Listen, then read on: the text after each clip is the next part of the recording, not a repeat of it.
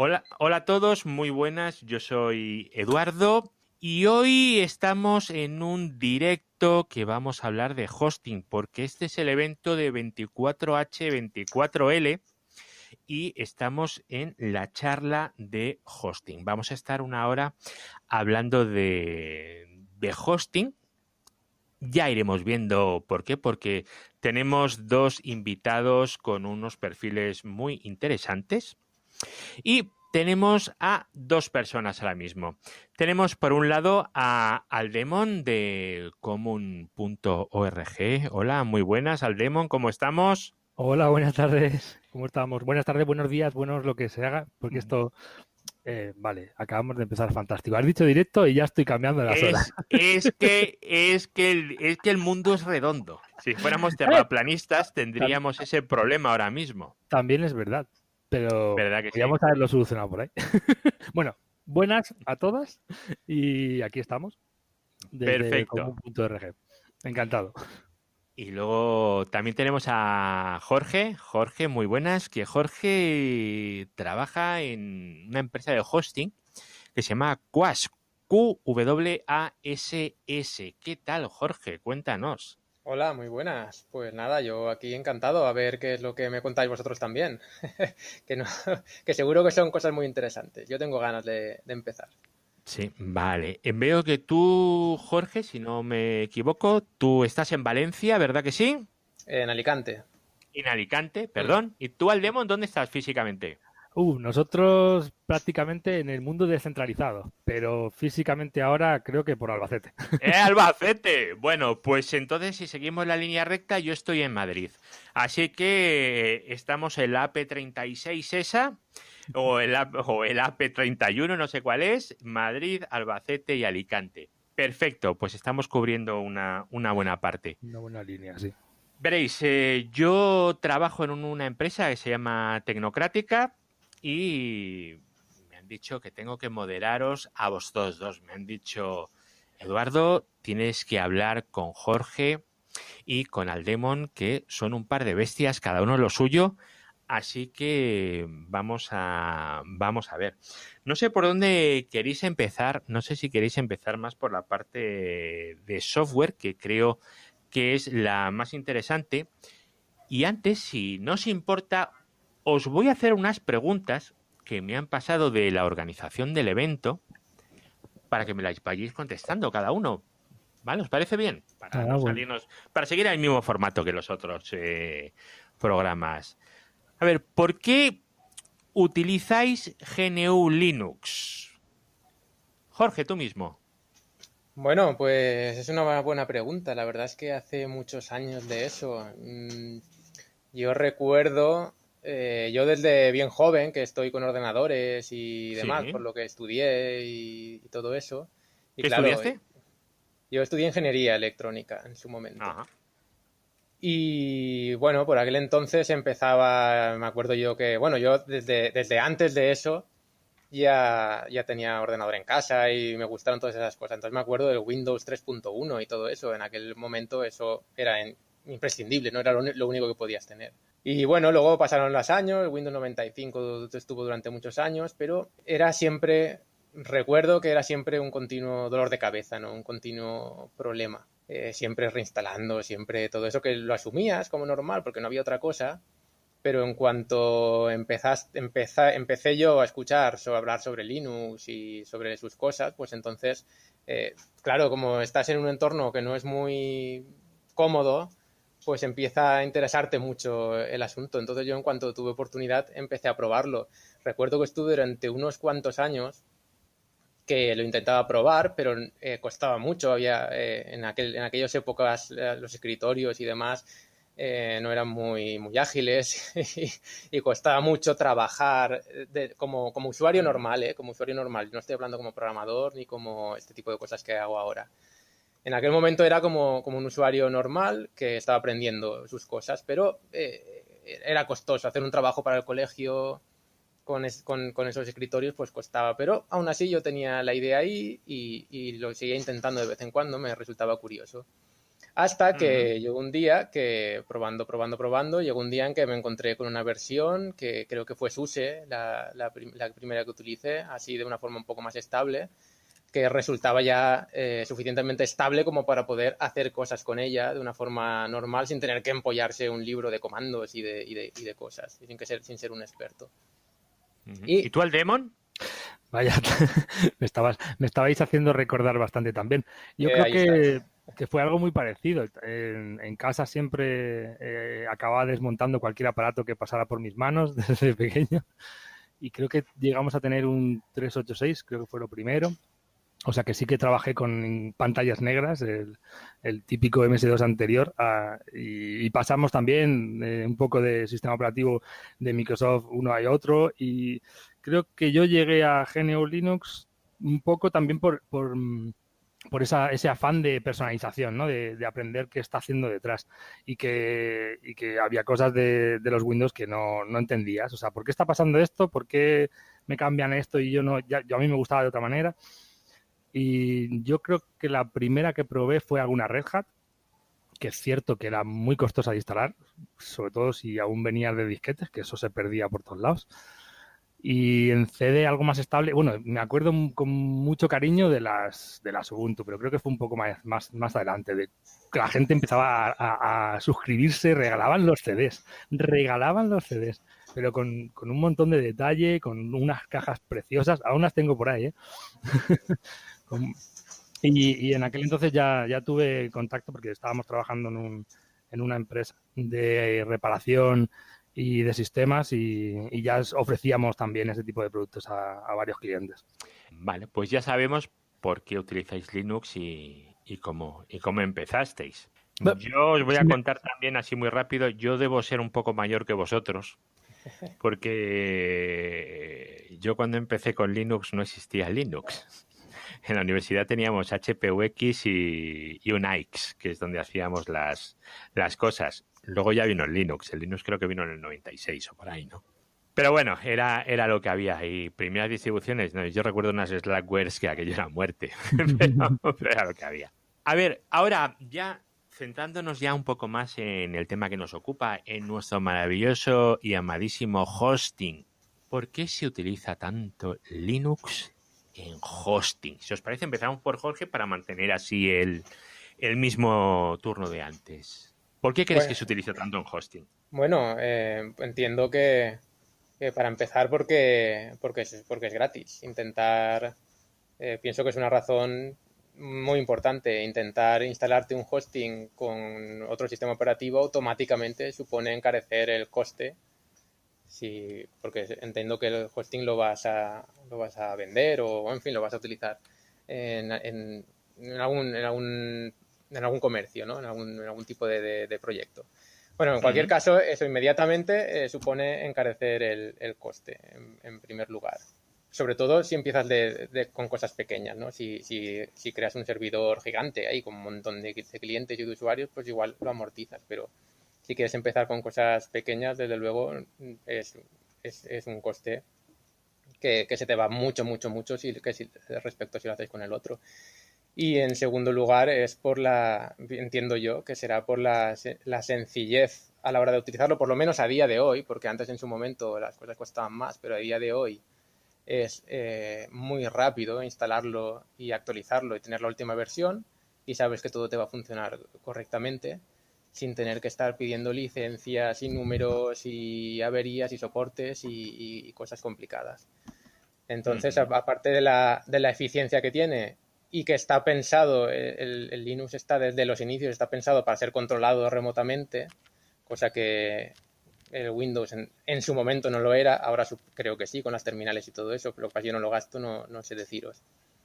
Pero en su momento eso, eso mismo eh, resultaba un gran problema y con el Linux eso nunca ha sido ningún, ningún quebradero de cabeza. Entonces, por lo menos cuando, cuando empezó, cuando había esa batalla, desde luego tenía todas las de ganar en este sentido, desde mi punto de vista. Hmm. Bueno, eh, no sé si recordar, pero es que el, presidente de entonces, de cuando Internet llegó a los PCs de Microsoft, alegaba que Internet no iba a durar dos días. Entonces no le mostraron mucho interés. Desde luego, em, he estado estaba pensando justo en esto, porque suponía que íbamos a preguntar cuál, es el porcentaje de uso de GNU Linux en servidores de hosting. Es que creo que ya no se publican estadísticas porque lleva demasiado tiempo siendo 99%.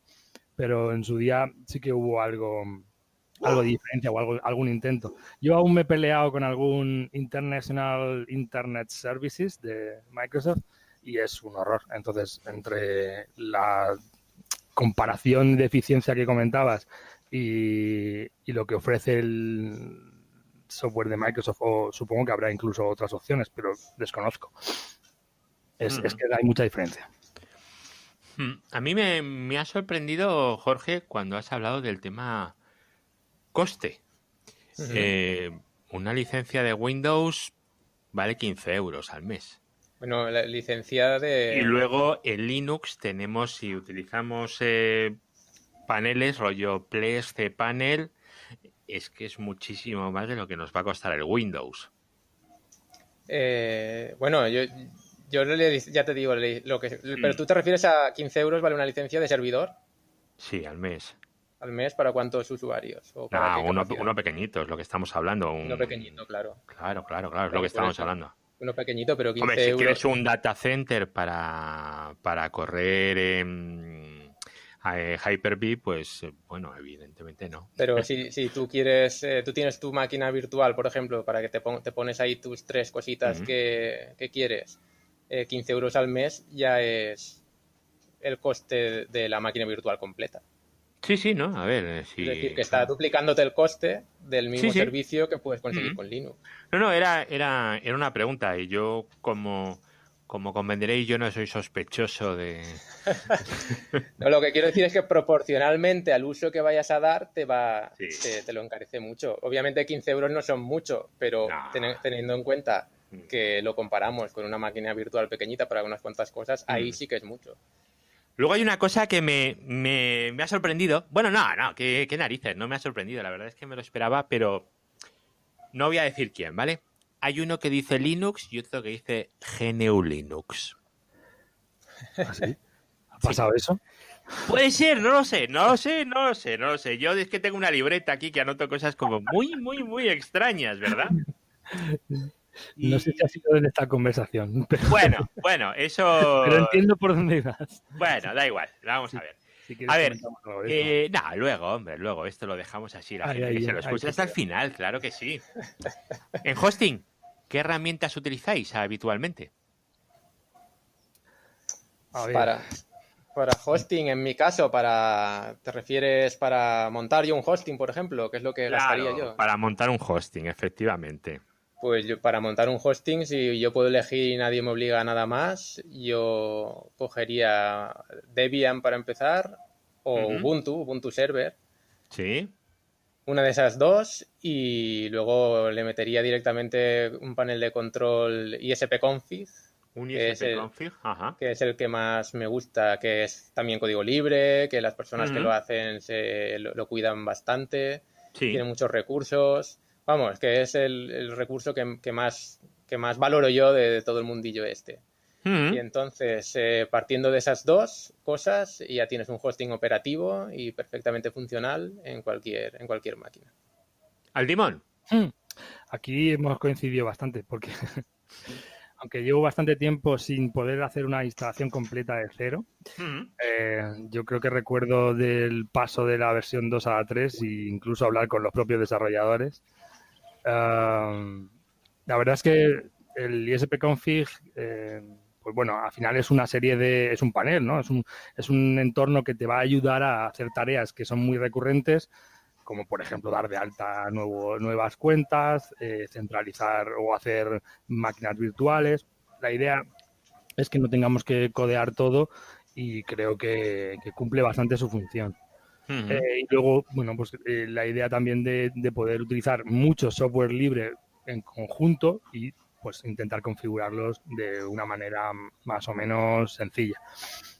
Eh, mm, también coincido en, las distros que estoy utilizando normalmente cuando nos toca hacer este tipo de, de, hosting nuevos, pues Debian desde que tengo casi uso de razón Y Ubuntu Server, pues sí, de vez en cuando también. A ver, la verdad es que no, no le pongo muchas pegas.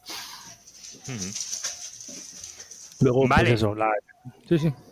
Y si tenéis algún problema con el ISP-config, con el Debian, y esto que usáis, ¿qué hacéis? ¿Qué soporte encontráis? Estoy leyendo las preguntas ¿eh? que, me han, planteado. ¿eh? Está, bien, alguna parece que duele, pero no, no, no están muy bien tiradas. Están ahí, ¡zas! Me parecen interesantes. ¿Qué es lo que hacéis si tenéis algún problema? El soporte para Debian y demás, en mi caso, es la comunidad. Siempre el problema que te vas a encontrar, siempre se lo han encontrado 10 personas antes que tú y lo han resuelto 6 de ellas, de diversas maneras. Entonces, al final se trata de ir aprendiendo eh, qué es lo que han hecho los otros y ir investigando tú en tu sistema si te pasa algo parecido. Eh, la verdad es que eh, es necesario acudir a alguien que, lo que le haya pasado antes porque es muy difícil ser experto en todos los aspectos del servidor y para poder manejártelo tú solo sin, sin referencias es muy complicado porque hay mil programas que se han de instalar para que después, bueno, mil, pero por lo menos los servicios básicos del hosting que en todas partes tendrás, eh, por lo menos el DNS, el servidor web, el servidor de correo, el servidor de FTP, y es, por lo menos son los básicos para hacer lo, básico, más instalar configuraciones de PHP diversas y demás, y todo eso lo has de dominar hasta el punto de ser experto, pues es que te dedicas exclusivamente a eso si tienes más cosas que hacer no puedes alcanzar esos niveles en todo. Entonces al final, pues eso, recurriendo a la, a la, a la comunidad. y buscando las cosas. Y luego sobre el ISP config, aparte de que tienen eh, documentación pública muy buena, eh, además ellos publican un, un documento que, que, te lo venden a un precio muy asequible, en el que es como una ayuda del ISP config, en el que te explican con detalle todos los pasos y cómo funciona todo eso. Es solamente con eso ya te ayuda bastante y además como es muy económico y es una ayuda para ellos, que menos ¿no? que, que si lo gastas, pues comprarles el documento. Eso lo he hecho yo varias veces y me parece muy bien.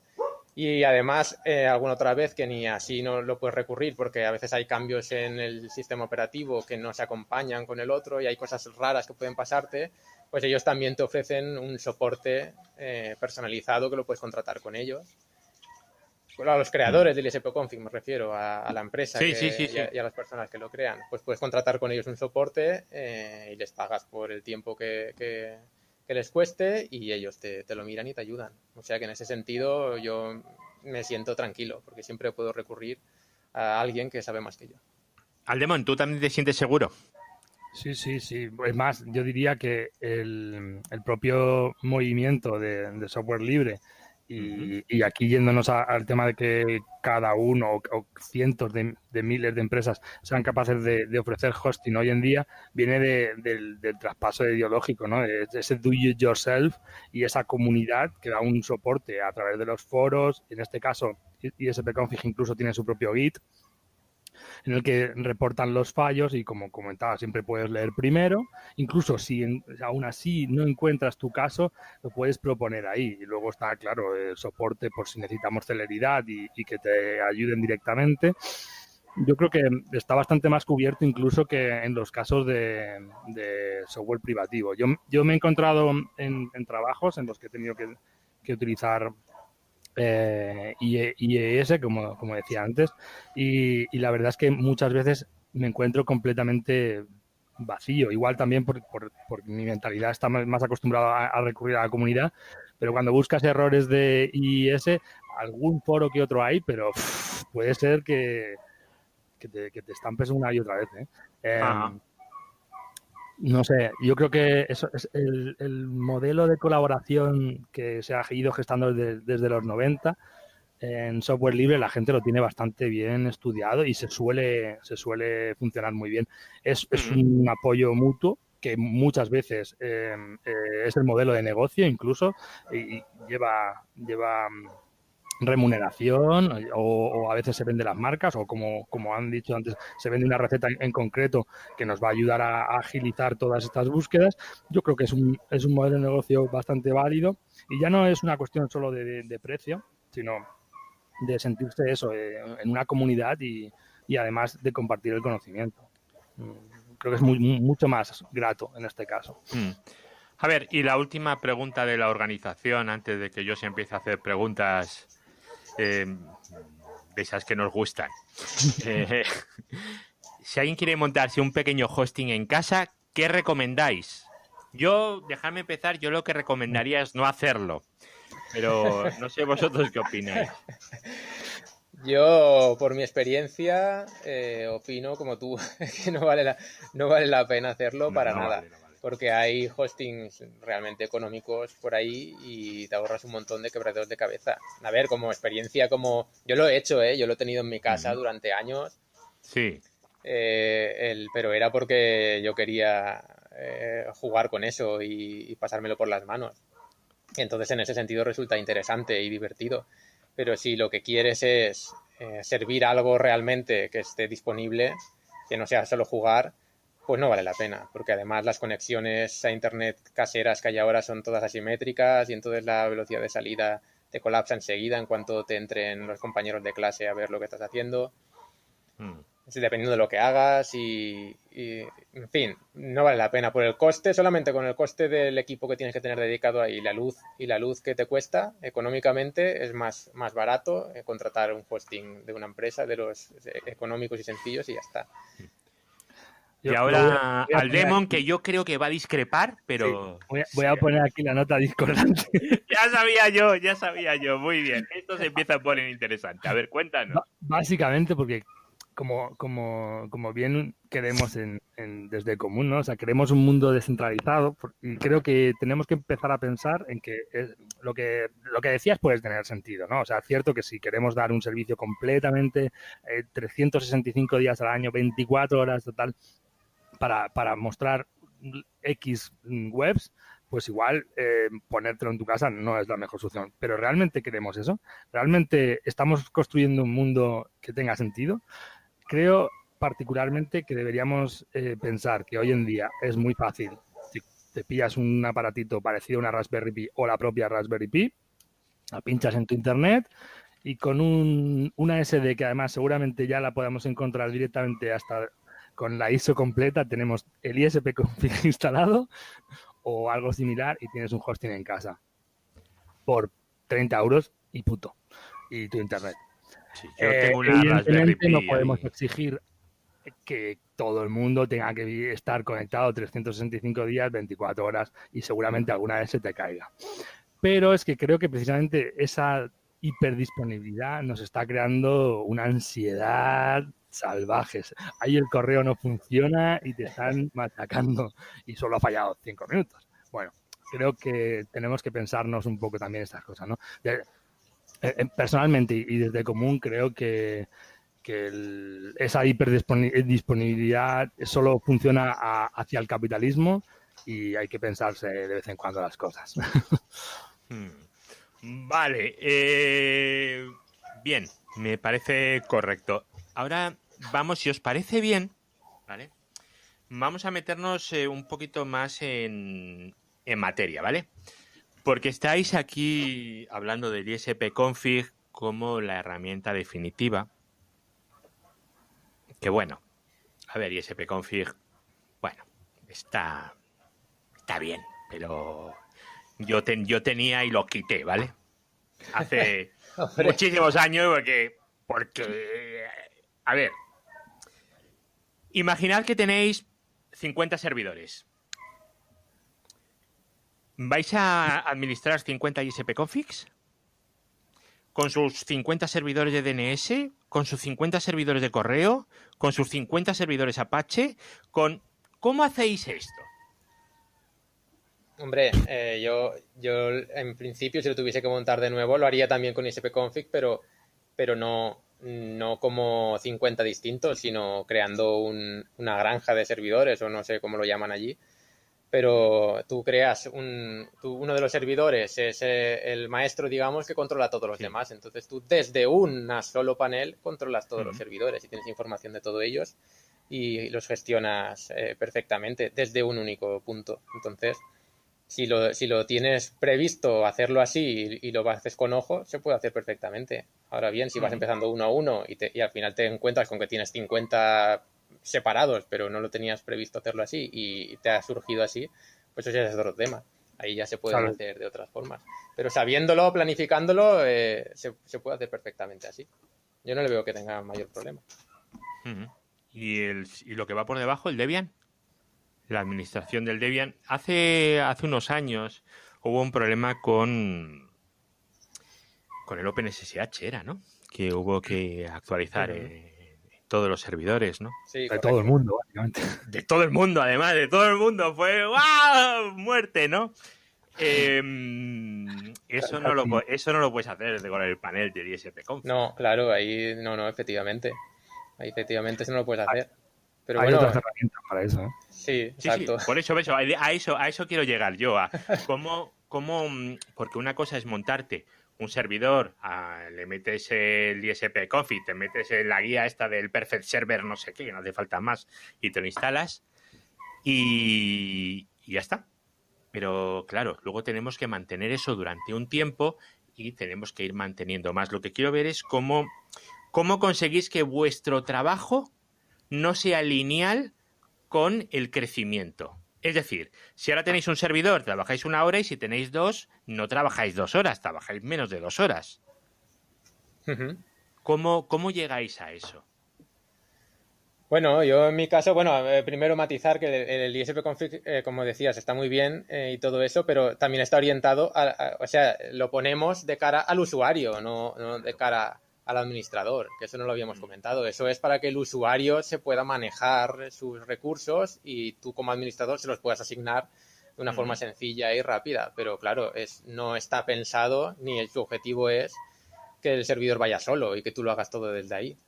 Entonces, para, para, para administrarlo, eh, yo por lo menos la forma mejor que tengo es siempre conectar con la consola conectar con la consola y, me hago algunos scripts de, eh, con, con, Bash, por ejemplo, que hacen ciertas tareas y todo, y todo eso y las personalizo cuando me interesa y, ya está. Yo esa es la, la, forma que veo más, más efectiva para mí, por, por lo menos. Hay, hay herramientas, hay herramientas que te hacen el, que te hacen este tipo de despliegues y todo eso, pero yo no, no las he gastado porque me, ante la necesidad de hacer algo y aprender una herramienta todavía no he encontrado el momento de hacerlo. Entonces, yo tampoco tengo un parque de servidores tan grande como para que, para que me salga a lo mejor rentable crear todo ese tipo de cosas. No son iguales porque los que suelo crear yo son yo siempre creo eh, los servidores en función del,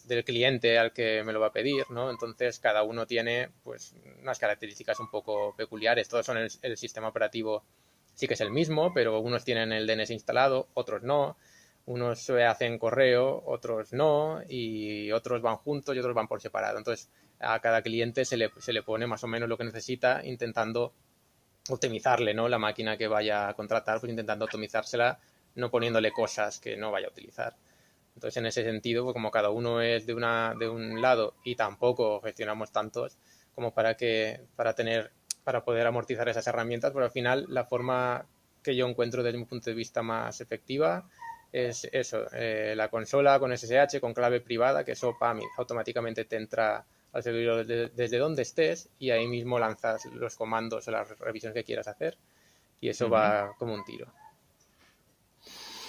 Sí, yo, bueno, nosotros evidentemente tampoco tenemos una granja como para llegar a pensar eso, pero sí que sí que es cierto que hay, hay varias aplicaciones. Estaba intentando recordar nombres, pero no he sido capaz. Puppet, Chef, Ansible. Ansible estaba recordándose. Y bueno, que te generas como unas pequeñas rutinas, ¿no? Eh, analizas playbooks en Ansible, por ejemplo. Y, y, todo eso, pues, como, como está muy en, en, la orden del día, ¿no?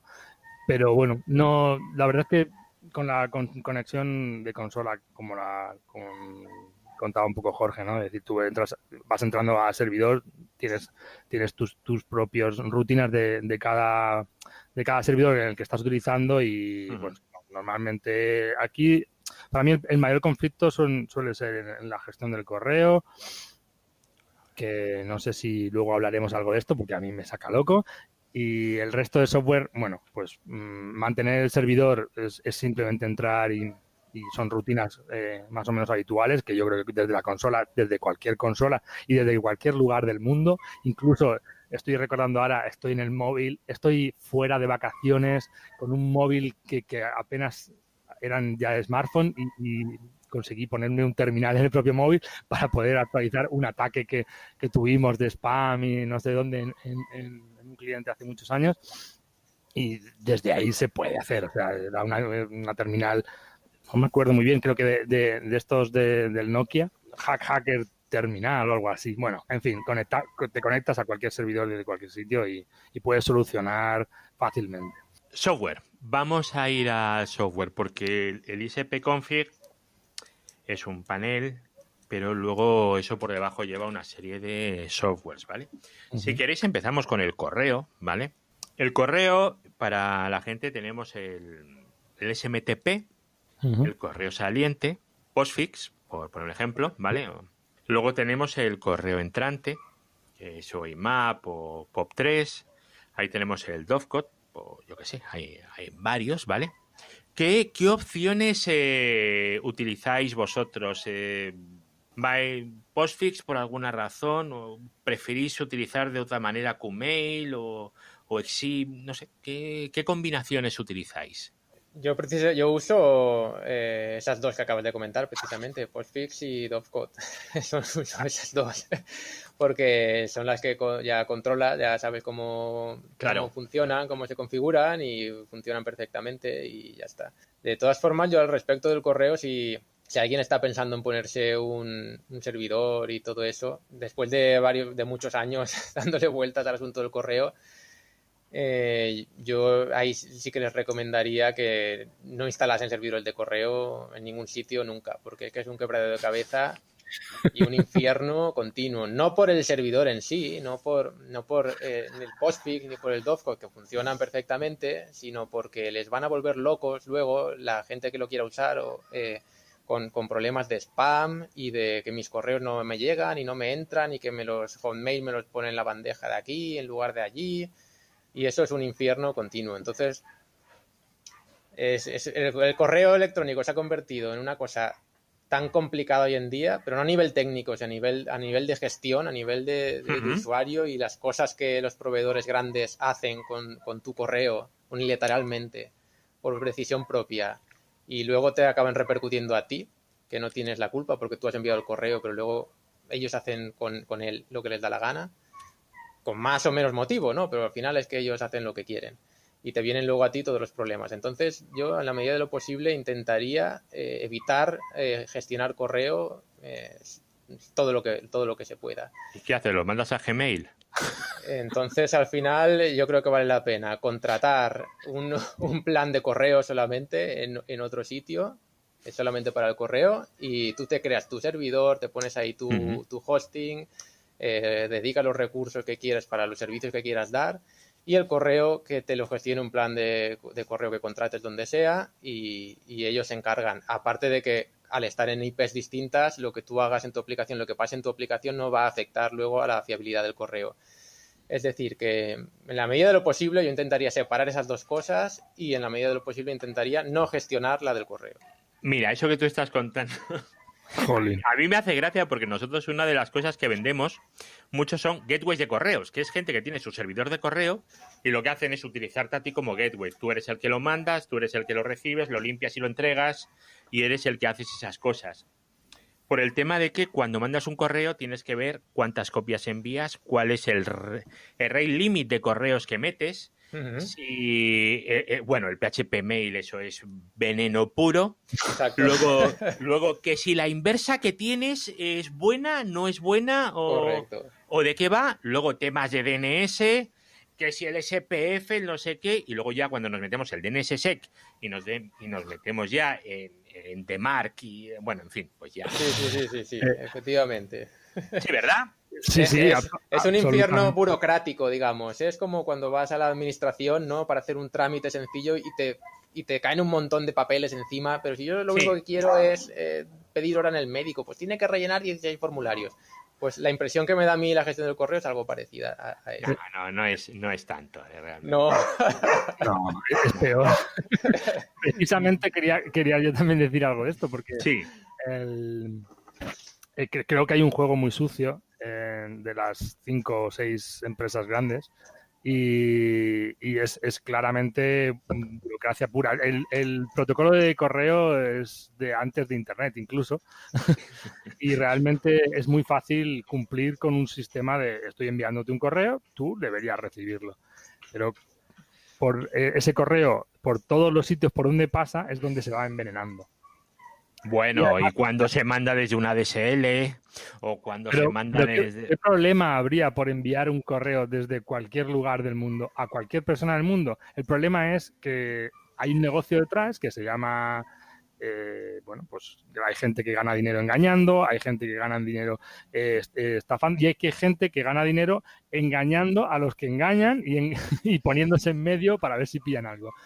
Con esto quiero decir, pues los que crean las listas negras para luego añadirlas en las listas de spam, es un poco el mismo negocio de los antivirus, ¿no? Yo pues permito que se creen así cositas y luego pues las limpiamos y me entero de cómo funcionan y hago negocio. El, problema está en el negocio, ni en el mm. protocolo, ni en... Porque, como decíais, Doublecode y Postfix, que, que son también los que he utilizado yo normalmente, eh, funcionan perfectamente, incluso desde PHP Mail, como decías, que, puede ser muy peligroso. No, no, no, yo lo que digo es que es peligroso cuando alguien se deja un formulario sin un captcha claro, claro. y empiezan a mandar correos y te mandan 10.000 correos. Pues claro, ese servidor va a caer en spam. Sí, sí, sí, pero porque se, lo, merecen. O sea, lo merecen. Merecen no enviar ningún correo en un mes. Por, porque, por tener un formulario sin un captcha, por Dios. Yo precisamente quería, defender, lo quería, defender que el problema ahí vuelve a ser el negocio y quien hace, quien hace dinero de todo eso. Porque la comunicación falla porque hay saturación de gente que quiere sacar cuartos de un mensaje en el que estoy diciendo a mi madre como el que estoy bien, ¿sabes? ¿Sabes cuál es el tema? Que cuando se inventó Internet era como un mundo ideal en el que yo peso 70 kilos, ¿vale? Y claro, y el mundo, pues lo que tú dices, eh, pues ha cambiado a peor. Hay gente que intenta aprovecharse de otros y cada vez tenemos que tenerlo todo más complicado por culpa de esa gente que intenta aprovecharse de los demás y sacar tajada de todo. Y es, y es, y es una pena, ¿eh? Pero, y es que es así todo y es, ah, a mí me enfada mucho también. Me enfada mucho, me enfada mucho y soy parte de la cadena, ¿eh? Pero me enfada. Hombre, todos somos parte de la cadena, hasta los que queremos salir. Ay. es em, inevitable. Bueno, al hilo de lo, perdona, un, pequeño inciso que, se me ha ocurrido, al hilo de lo que decías de que, de que se lo merece. Cuando eh, Efectivamente, se lo merece porque por dejar abierto, pero el problema en un servicio web es que normalmente tendrás varias webs, entonces un, que una se lo merezca va a fundir la IP de todas ellas.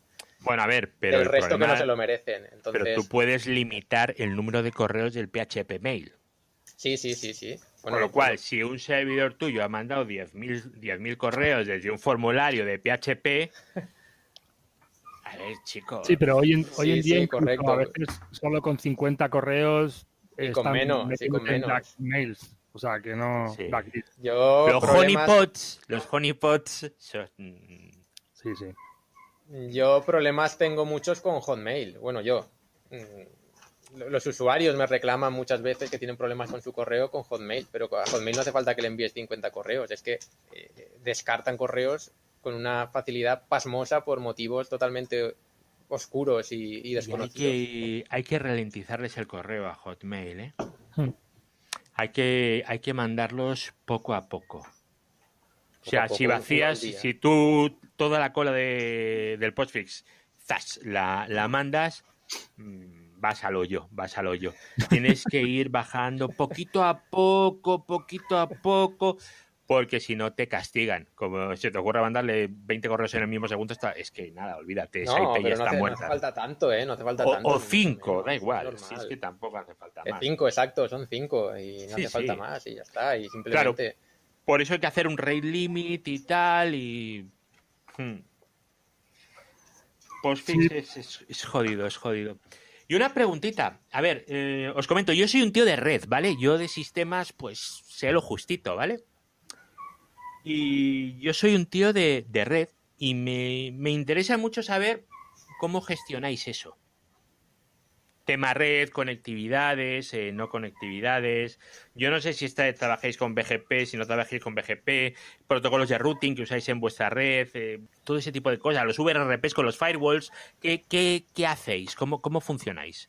Pues es una buena pregunta porque al final, en los últimos años, tras todas las novedades y cambios que han habido y todo eso, al final hemos dejado de tener que gestionar esas cosas porque nosotros lo que hemos hecho es eh, pasar todo a, la nube, todos los servidores a la nube. Teníamos, teníamos inicialmente servidores físicos, aún queda uno, pero bueno, están ahí, digamos, un poco aislados y, esperando a que los cambiemos también. Pero al final, por flexibilidad y por facilidad de, de poder gestionar los cambios, que eso es flexibilidad, pero al final por, por tener flexibilidad y, controlar un poco los hostes, los costes, no, no, no estar dependiendo de, de, poder amortizar o no la inversión que has hecho, ¿no? Para poder tenerlo eso a la par y no preocuparnos en ese sentido. Al final decidimos pasarlo todo a, a cloud, toda la nube o bueno, o que no, o que no sea cloud, pero máquinas virtuales, pero mm, no gestionar nosotros ya eh, servidores. Todo el tema de red. ¿Y vosotros eh, para cómo lo tenéis? Actualmente, bueno, ya te digo, apostar apostamos por, por intentar ir hacia una autogestión pero es cierto que tenemos casi todo en, en, ordenadores virtuales montados y alguna máquina también eh, alojada en la que no nos preocupamos de, la red.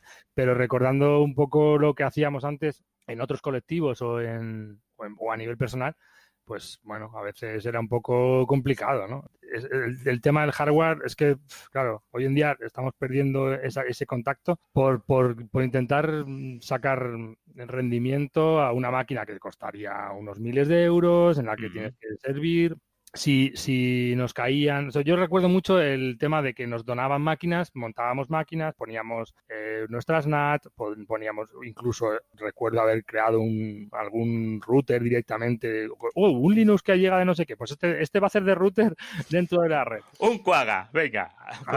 directamente, solo para eso. Pero bueno, la verdad es que lo tengo bastante también olvidado pero sí, era un momento como mucho más de, tocar las cosas, ¿no? Esa sensación de ahora de los libros y el libro digital.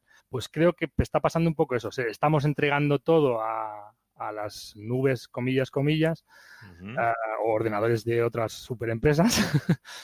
y creo que deberíamos pensarlo y lo que he dicho de las Raspberry y cosas similares mm, va a ser interesante a medio plazo recuperar, aunque se den otro tipo de servicios. O sea, entiendo que va a ser otra cosa, pero puede ser volver a un Internet mucho más em, humano. A ver, y en un Internet que no es humano, si no gestionáis la red, ¿cómo gestionáis los ataques de denegación de servicio? Bueno, yo llevo sin, sin, sin gestionarlo mucho tiempo. o sea, no te llega ni punto, ¿no? No llegan, no llegan y cuando llegan pues eh, nosotros lo derivamos a quien está gestionando la red, claro. En este caso pues es donde tenemos contratadas. ¿Y qué hacen? ¿Nos aplican un black hole? ¿Los plazan por unos arbor? Ellos tienen sus sistemas, la verdad es que no, me, preocupo mucho de eso. Primero porque no somos objetivo de, ese tipo de, ataques. Entonces no nos hemos visto en esas puntualmente recuerdo un par de veces que tuvimos problemas, pero, pero vamos, que no fue tampoco nada del otro mundo. Sí que, sí que eh, recuerdo problemas gordos, pero de nuestros proveedores, no nuestros, no nuestros directamente. Entonces, los sistemas de nuestros proveedores impedían que nuestras máquinas estuviesen disponibles, pero ahí no podíamos hacer nosotros nada. Y cuando nos sucede algo a nosotros puntualmente, pues eh, recurrimos a ayuda de, de la red o, y fuera, ¿no? Y fuera, exacto. O utilizamos servicios tipo Cloudflare y cosas así que los podemos intercalar en medio y entonces puntualmente pues nos ayudan a, despejar el patio un poco. Yo por no mm. dejar la, pregunta sin contestar, supongo que, mm, en, el caso de que pudiésemos ser objetivos de, este tipo de ataques, que podríamos incluso si no lo hemos sido, es que aún no hemos incidido suficiente, creo que utilizaríamos bastante el tema del P2P e intentaríamos pasar por la comunidad a las nuevas direcciones. No, no creo que vayamos a, incidir demasiado en el tema de red, puesto que no tenemos control. Pero sí que creo que intentaríamos tirar de la comunidad. Hoy ha pasado esto, ahora puedes acceder desde este otro sitio, puesto que todo lo tenemos replicado en, otras redes. Entonces, bueno, por ahí más o menos. Por lo menos lo, más, lo más necesario, ¿no? A este punto que hemos llegado a mí me interesa. Me interesa mucho en entenderlo, porque al principio Jorge ha estado comentando que un, el Linux que se, utilizaba porque por temas de costes de la licencia. Pero luego, por otro lado, me estáis hablando los dos de eh, subcontratar la infraestructura y llevárnoslo a un, a un cloud public, un cloud, lo que sea, de un tercero y ese tercero nos va a pegar unos rejonazos importantes. Entonces, era por, por, por ver un poco la, la razón de esto. Bueno, en mi caso la razón de esto es que para sacar rentabilidad a eso, pues necesitas un volumen, un volumen suficiente que justifique la inversión en, unas máquinas eh, potentes. Eh, no, te vale cualquiera, tienes que poner máquinas decentes para que den el rendimiento adecuado.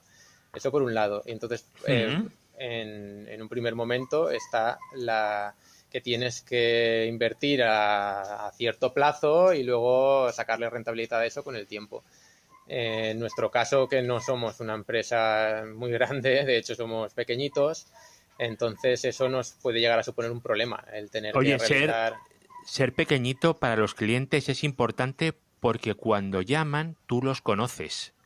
Sí, exacto. Y eso es una ventaja de la hostia. O sea, no digas el somos pequeñitos como algo malo, porque ser pequeñitos y dar ese servicio ya les gustaría mucho a los Juan and Juan y a todos estos darlo, ¿eh? Como vosotros lo podéis dar. Eh, bueno, te, doy la razón porque, porque los clientes, algunos, nos, eh, nos, nos, valoran precisamente por eso que estás diciendo, ¿no? Es que eh, cuando os llamo a vosotros y, y, me cogéis el teléfono y me lo podéis solucionar, no tenemos que estar lidiando ahí con, con secretarias que nos pasen las llamadas y cosas. O sea que en ese sentido se valora, pero al mismo tiempo, al mismo tiempo eso supone que no, no tenemos capacidad de inversión ni tenemos eh, previsiones eh, muy, muy, muy grandes o muy buenas o muy fiables sobre nuestra posibilidad de de amortizar las inversiones a un medio plazo. Entonces, para evitar eso, para evitar el tener que hacer inversiones y estar preocupados de su amortización, la forma de hacerlo es eh, esos costes, hacerlos directamente proporcionales al uso que estamos haciendo del servicio que sea. Y para eso eh, sirve el cloud, para eso sirve la nube. Entonces, nosotros eh, los, servicios que ofrecemos sabemos el coste que nos va a dar y los proporcionamos a las nuestras necesidades exactamente.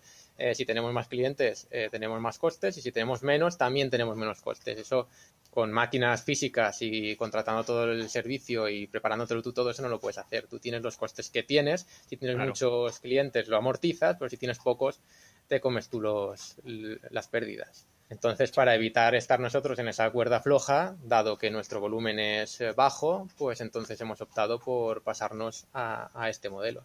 Totalmente correcto. Yo, añadiría que es difícil que salgan los números, porque... Bueno, recuerdo, yo te digo, nosotros cuando montamos la empresa, eh, los dos primeros equipos que se pusieron, ¿sabéis qué fueron? Dos routers. o sea... Dos routers que no direccionaban nada. Sí, sí, como que no direccionaban, ah, teníamos nuestro sistema autónomo, sí, sí. Y luego se pusieron los servidores y, y, los racks y tal, y se empezaron a poner así, pero lo primero fueron un par de routers. A ver, no direccionaban nada durante dos días. Y luego, ah, ya sí. por Dios, claro que sí. pero eso no pones un par de routers así, porque bueno, voy a poner un par de routers, me aburro, voy a cogerme una sala, está el CPD y voy a poner unos routers, venga, y dame un tránsito tú y tú. Hombre, como has dicho que fue lo primero, yo... Lo primero, lo primero. Es verdad, es verdad, es verdad, es verdad, lo primero. Lo primero fue eso y comprar unos racks. Hicimos unas cosas muy raras, la verdad. Hmm. Bien está, pero ha funcionado, que es de lo que se trata, así que bien hecho estaba. Bueno, yo como.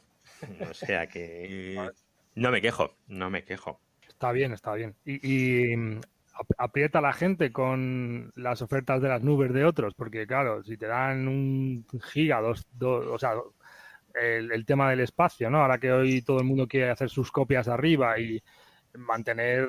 Ahora me tienes que dar 100, 100 gigas porque no sé quién me da lo mismo por 10 euros menos. Y ese tipo de cosas, ¿no? Porque el, servidores grandes, o sea, alojamientos grandes, por 100 euros al mes puedes tener un servidor que dicen que es para ti, aunque permite que dude mucho.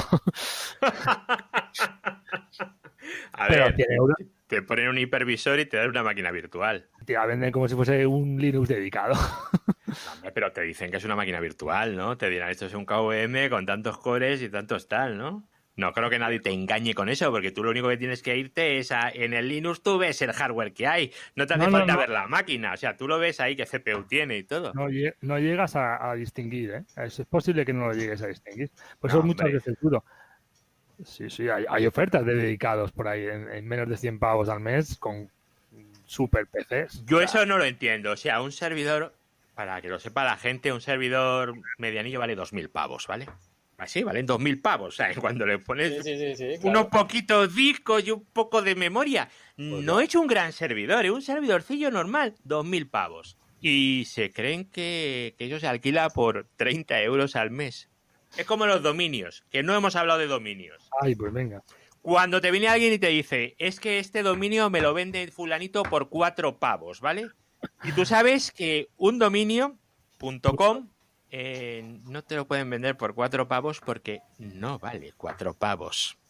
Vale, casi, vale casi el doble. Precio de coste de, registrador. De registrador. Ojo, de registrador.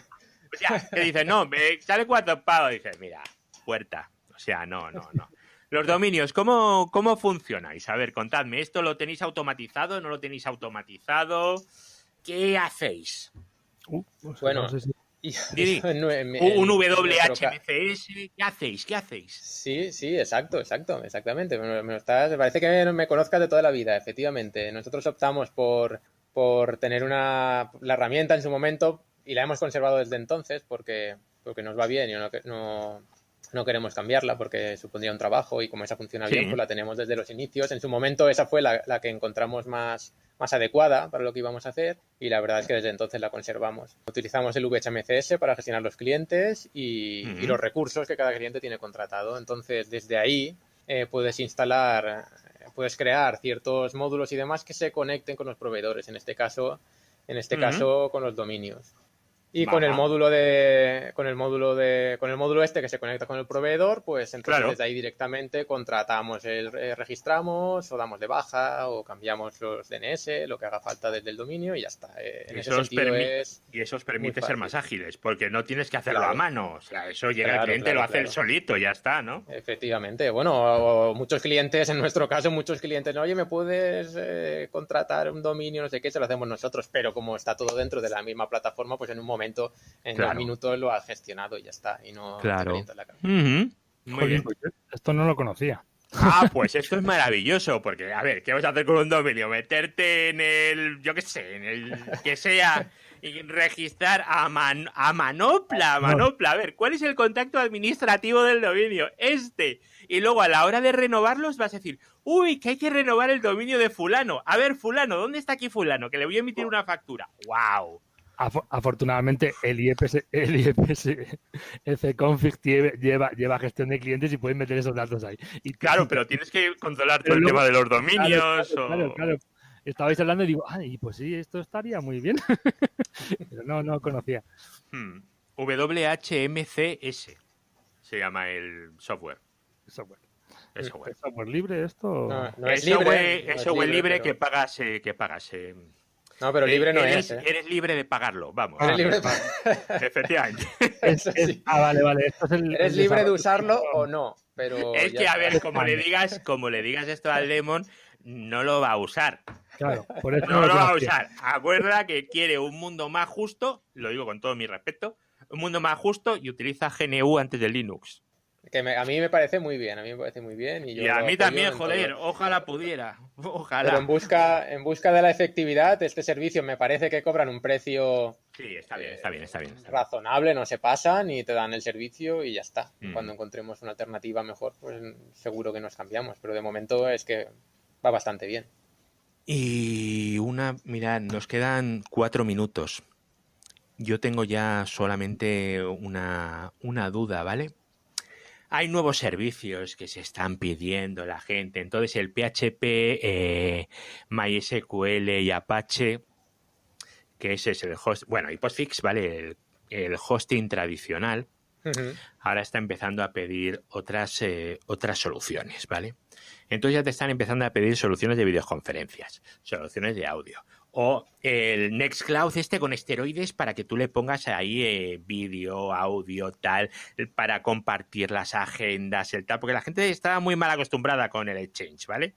Entonces quiero compartir agendas, quiero tal, quiero compartir esto. Todo eso es una evolución hacia dónde creéis que va a ir.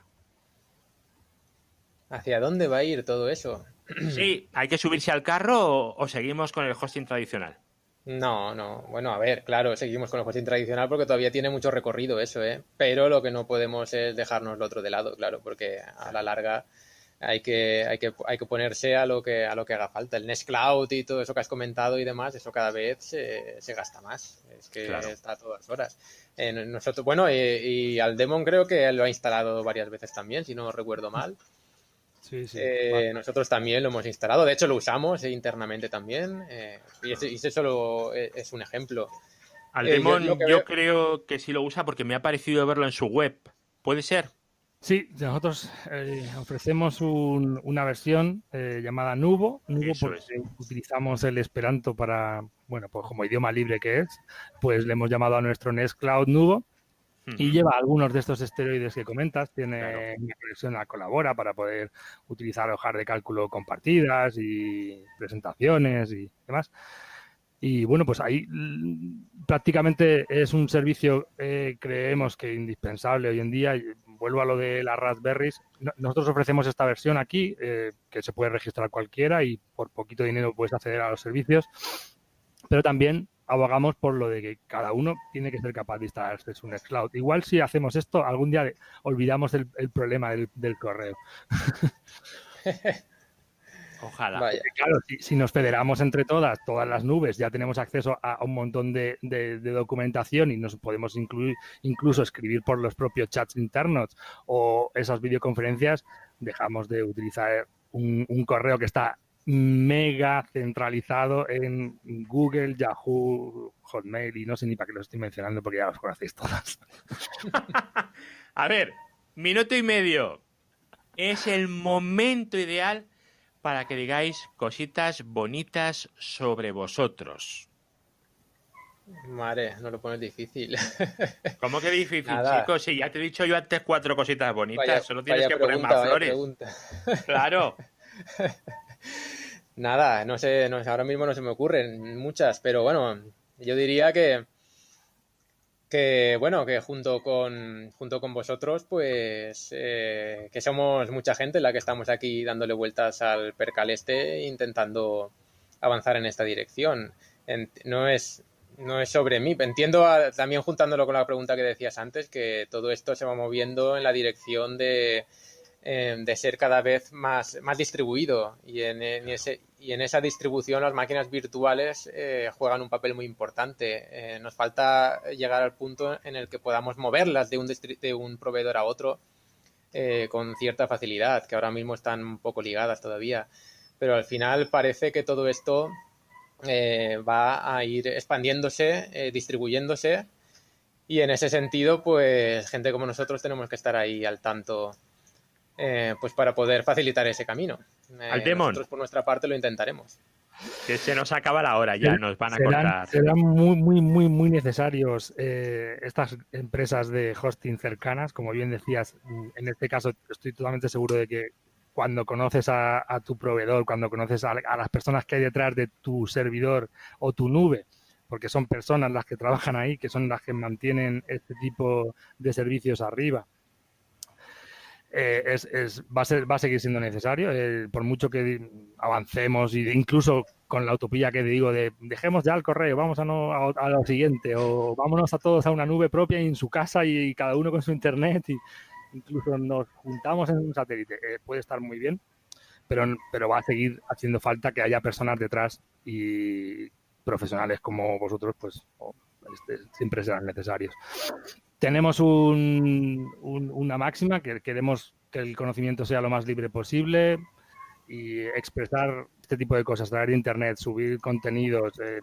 vídeos, todo va a ser hiper necesario y hace falta. Hace falta que mm, mantengamos servidores, hace falta que la tecnología sea lo más accesible posible, no está reñido siempre con, con, ese decrecimiento o esa descentralización. Creo que la tecnología es, tiene que ser para todas, igual que el conocimiento tiene que ser para todas. Bueno, pues muchísimas gracias. Un placer enorme que no os conocía y no sé por qué, eso ha estado muy feo de mi parte.